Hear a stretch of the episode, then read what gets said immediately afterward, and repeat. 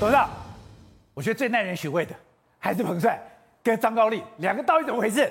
这个到底是他们两个的感情纠纷，还是腥风血雨的开始？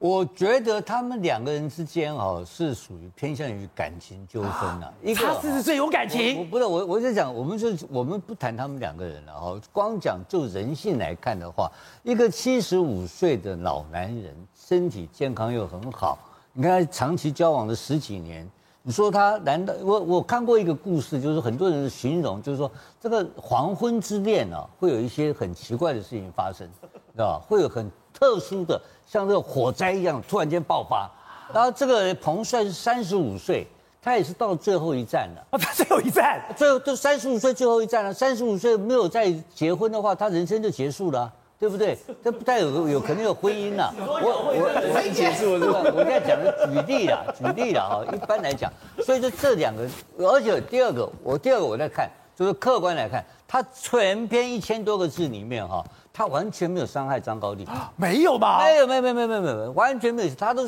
是娓娓道来，细细的讲他们两个之间的一些一些的这种宇宙的这个呃地球宇宙是多么的大，对，我们人只是像一粒沙一样的渺小。那谈哲学，对，谈哲学，谈人生，是是，谈体育。张高丽啊，在当这个深深圳省委市委书记的时候，有一次人家在做宣传，说这个深圳精神啊。就宣传部就帮他做了一个叫做“夸父追射日”这个故事。夸父是，你知道这个故事吗？当然了，来自于《山山海经》嘛，对啊，对不对？是中国的古古代的故事。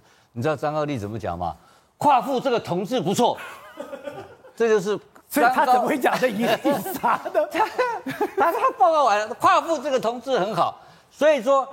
那这这个两个人的文化程度，你能够谈那种心灵故事谈那么多吗？当然不行啊！这这可是他现在形容起来，两个就是类似这种心灵的交流嘛，对不对？所以我现在举的例子就是说，他们那天下午原本没有同意一直哭。你一个宇宙很大很大，地球就是宇宙的一粒沙，我们人类连一粒沙都没有，说了很多很多，要我放下思想包袱。然后他告诉你说，夸父这个同志很棒，你觉得怎么搞？所以这个根本是两。两个故事嘛，那两个他们两个故事我们搞不清楚，但是我倾向于属于他们两个的情感的情感的纠葛，应该这样讲啊。那也不要用怎么世俗眼光去看待，有的时候有的时候我们不要不要太主观哦。但是背后的阴谋有没有？有，百分之百有嘛。因为这个十二月二二号的这个签字文发出来之后，所连带的效应，你看多可怕。